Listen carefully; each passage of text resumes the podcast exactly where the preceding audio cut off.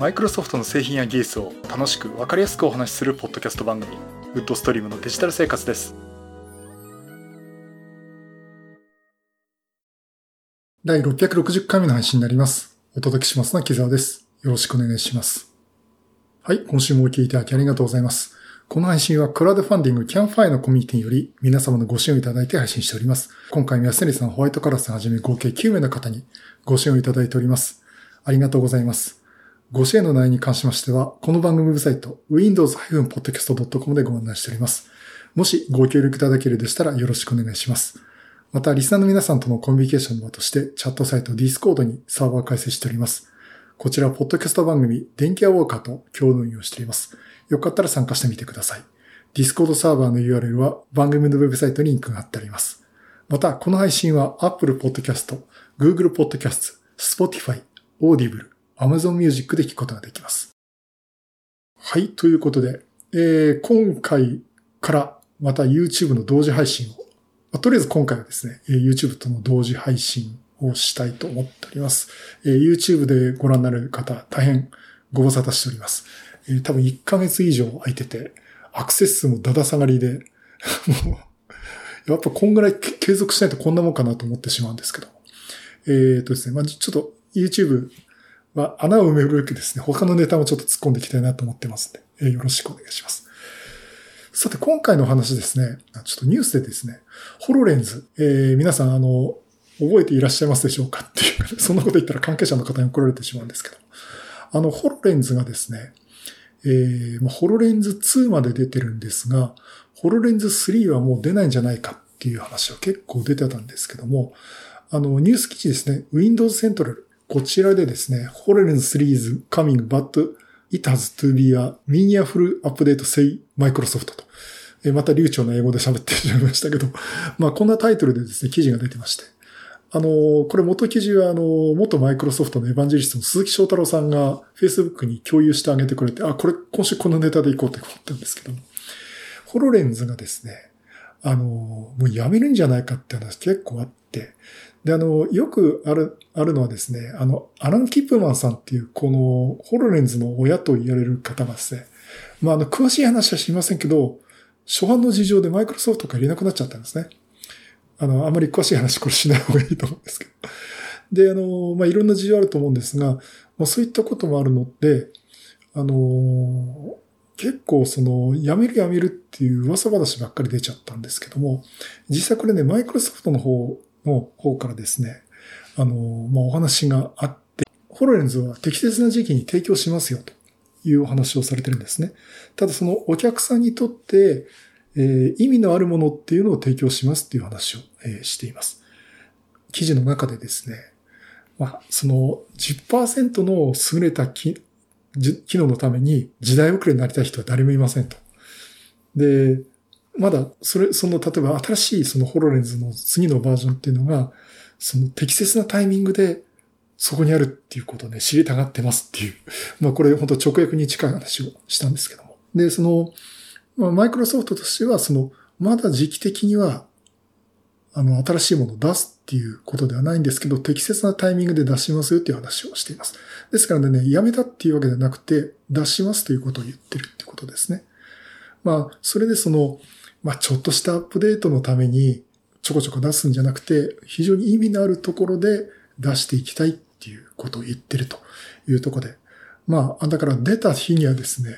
まあ、相当なあのメジャーバージョンアップになるんじゃないかなと思っています。まあ、どうでしょうね。あの、実際このホロレンズっていうのは、あの、マイクロソフトの簡単とはですね、パナイさんっていうあの、いつもあの、サーフェスのプレゼンテーションをドヤ顔でする方ですね。あの方が担当してるっていうことで、ホロレンズハードウェアチームは、マイクロソフトエグゼクティブプレゼント兼最高製品責任者のパナイさんが担当してるっていう、まあ、Windows& デバイス部門の下で運営されてるってことでね。まあまだ続きますよという話をされてます。で、実際ホロレンズって、まあ皆さんどういう感じかっていうとこもあると思うんですね。あの、実際もう、この AR っていうかね、ミックスリアリティの世界だと、もうオキュラスとかの、まあメタ社のね、オキュラスとかそこがかなり先行してて、まあ私の近いところだとやっぱりドリキンさんとかがね、ものすごい活用されてるっていうのもありますし、うん、VR って結構来るなっていう、VR もその MR も結構来るなっていうところはね、あるんで、うん、これもマイクロソフト出遅れちゃって、どうかなっていう感じもしないこともないんですけど、また意味のある時に出すっていうことは言ってますんで、まあそこはちょっと期待したいと思うんですけども、やはりね、これマイクロソフトは、コンシューマー市場向けじゃないと思うんですね、またね。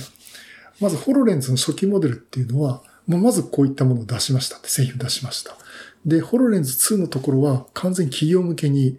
出してるってことで、例えばその航空会社の整備に使ったりとか、まあ、あと、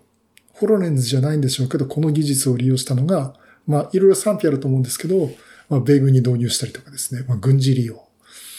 まあ、軍事利用がいいかっていうのは、いろいろ意見あると思うんですけどね。まあ、そういったところに活用していくってことはやってるんですね。まあ、それ見ると、やっぱり企業向けかなっていうところもあって。えっ、ー、と、まあ、初期モデルが38万円。えー、と、確か、フォロレンズ2も開発キットの段階でね、38万円ぐらいしたと思いますけど。まあ、私の周り、あの、まあ、お前の周りだろって言われそうなんですけど、結構買ってる方いるんですけどね。うん。まあ、そこで、どう今後展開していくのか。で、オーキラスとかまた違うもんだと私も思ってますんで、まあ、マイクロソフトのこれをどういう考え方で持っていくのかっていうのはね、あの、非常に楽しみでもあるっていうところがあります。まあ、メタバースってとこにどう入り込んでいくのか、また違うアプローチで来るのかという感じをしてます。ただ一方、あの、やっぱり我々にとってはですね、あの、Windows Phone のトラウマっていうのがあって、ちょっと出遅れちゃったらね、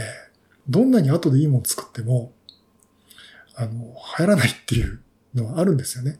だから、あの、おそらくコンシューマー向けにはもうきついんじゃないかな。ただ本当にそのエンタープライズ向けっていうか企業向けにね、ホロレンズっていうのを出してって、そっちで行くしかないのかなっていうところもあって、いやもう後で出てきても、ちょっとホロレンズをみんなが使うっていう時代はなかなか来ないのかなっていう、完全企業向けかなっていうふうに私は思っています。まあそれでもね、あの、市場はあるわけで、まあマイクロソフトとしてはその Azure だとか、そのダイナミックスとかね、そういった、そういった、なんていうの、SARS とか、クラウド系とかね、というと一応連携するっていう形も今まで取ってますんで、まあそっちの方にね、発展していくのかなと思っています。まあそういった意味じゃ、私、この番組は基本的にそのコンシューマー系の Windows とサービスの話をしてるんで、まあ、コロレンズが出ました。少なくとも私は買いましたっていう材料がないんで買わないと思うんですけども、まあ、追ってね、あの、要はニュース的に話していこうと思ってますけども、あんまりこの番組では、えー、出てこないのかなっていう、ね、え、感じがしてますんで。まあ、あの、ポイントポイントでね、ニュースとか出たら、またホロレンズの話もね、していきたいなと思っております。はい、そういうことでね、えー、マイクロソフトホロレンズ3について、えー、ちょっと言及したっていうところで、まあ、時期は適切な時期に意味のあるアップデートをしますという話をさせていただきました。えっとね、それとですね、じゃあもう一つお話を、ね、これだけだとちょっともう足りないと思いますんでお話をしたいと思うんですけど、Windows 11のですね、フォーカスセッションっていうものについてちょっとお話をしたいと思っています。で、これね、もしちょっとこの番組で喋ってたら、すいません。あの、多分頭がぶっ飛んでて やっとね、長い間のちょっとどっかの出張が終わってほっとしてるとこなんですけど、ちょっとですね、多分これ、えっ、ー、と、今年のね、12月5日、えー、この日にね、ブログで書いた記事なんですけども、あの、Windows 11のフォーカスセッションっていう機能があるんですね。もうこれについてね、ちょっとお話をしたいと思っています。もし喋ってたらすいません。同じ喋る話するかもしれません。で、あの、Windows 11にですね、あの集中モードっていうのがあります。あの、例えば邪魔されたくないっていうね、なんかこう仕事してて割り込み入ってこないとか、こうなんか集中してる時に画面の下にピローンとメールが来ましたとかね、あの、チームズで誰々からメッセージが来ましたって、すっげえ気になりますよね。そういうことを、まあちょっと防止するっていう意味でね、あの、集中モードっていうのがあるんですけども、え、これをですね、時間を決めて、え、集中させるっていうための、まあいろんな設定をするって機能がね、え、Windows 11にあります。で、これのフォーカスセッションというものなんですが、えー、実際これブログの方でもね、えっ、と、12月5日、たか戦うサンデープログラマーという私のブログの方に、12月5日に Windows 11のフォーカスセッションをで作業に集中するということで記事を書いています。まあ、こちらにね、具体的な設定方法とか書いてるんですけども、設定でシステムでフォーカスっていうのがあるんですね。で、このフォーカスっていうのを選択すると、まあ、いくつかこう、どれをガードしますかっていうのが選べるんですね。設定画面が出てくるんですけども、まずですね、集中した時間を設定するんですね。まあ、あの、標準設定では30分間となってまして、この間、えー、何をガードするかということで、タスクバーのアプリのバッジを非表示にする。そしてタスクバーアプリの点滅を非表示にする。あと、オート負荷をオンにするっていうね、項目が設定できます。で、あの、タスクバーのアプリのバッジを非表示にするっていうのは、あの、例えば、あの、アイコンでですね、まあ、Teams とかで何か着信があると、着信がありましたってこう、チェックとかね、あの、なんか赤いマークがついたりとかするんですけども、それを表示しないようにするとか。あとメールとかだと、メールが届いてると、そのアウトロックのアイコンの右上あたりに、なんかメールのね、なんかちゃ、なんか来てますよっていうようなね、アイコンが小さく出てくるとかっていうのがあるんですけども、そういったので一切表示しないようにします。あとはそのメールが届いたとか、アプリケーションに何か変化があった時って、タスクバーに置いてあるアイコンが点滅することありますよね。まあ、近々っていうか、なんか色が変わるっていうか。まあ、それで、あ、なんかあったのかなとかね、えー、ちょっと気になっちゃうと思うんですけど、そういったことをですね、一切表示しないようにするっていう設定ができるようになっています。で、あの、実際このフォーカスセッションの設定方法そのものはですね、まあ、設定のシステムフォーカスというところで、あの、フォーカスセッションを開始するっていうもうボタンがありますんで、これをクリックすると、フォーカスセッションが開始します。画面のね、えー、右上の方に時間が書いてあって、まあ、カウントダウンする時間が出てくるんですね。まあ、デフォルトでは30分になってるんで、これが29分、28分ってどんどん減っていくんですけども。もちろんこの時計表示をオフにすることもできます。まあ、その間は、あの、一切通知がないっていうところで。まあ、あの、タスクバーに並んでるアイコンにも赤マークのバッジがついたりとか、あと、アイコンが点滅したり、色が変わったりとかですね。そんなことが変化なく、その集中して仕事ができるというようなものになっています。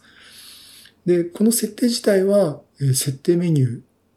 から行うこともできるんですが、カレンダーのですね、Windows の、えー、右下の方ですね、えー、自己カレ、時計表示をクリックするとカレンダーアプリが出てきますけど、カレンダーアプリの、え、本当に下の方にですね、カレンダーアプリのね、右下の方にですね、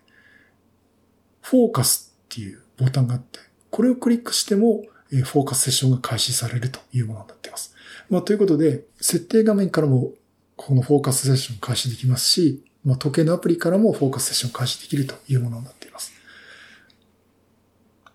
もちろんね、途中で止め止めたい場合はフォーカスセッションを停止するっていうボタンを押して押せば、えー、停止ができますんで。まあ、ちょっとそこは自由にね、臨機応変に使っていただいていいかなと思っています。まあ、あの、そういったところで、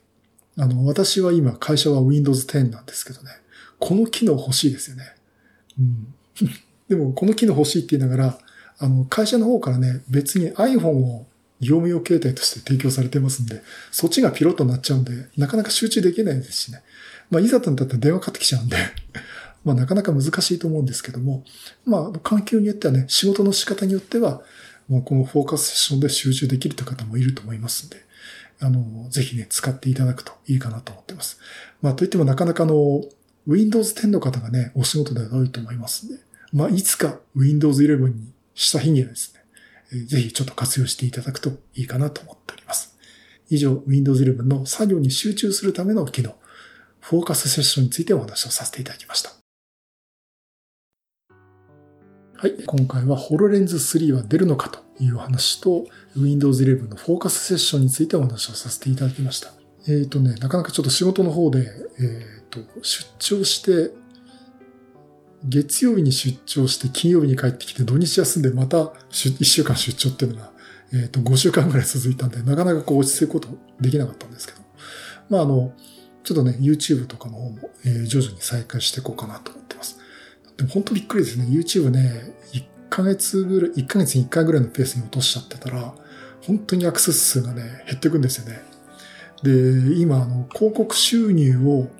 得られるための条件っていうのが、ユーザー登録者数1000人以上。これは2200人弱私おかげさまでいるんで、これはいいんですけども、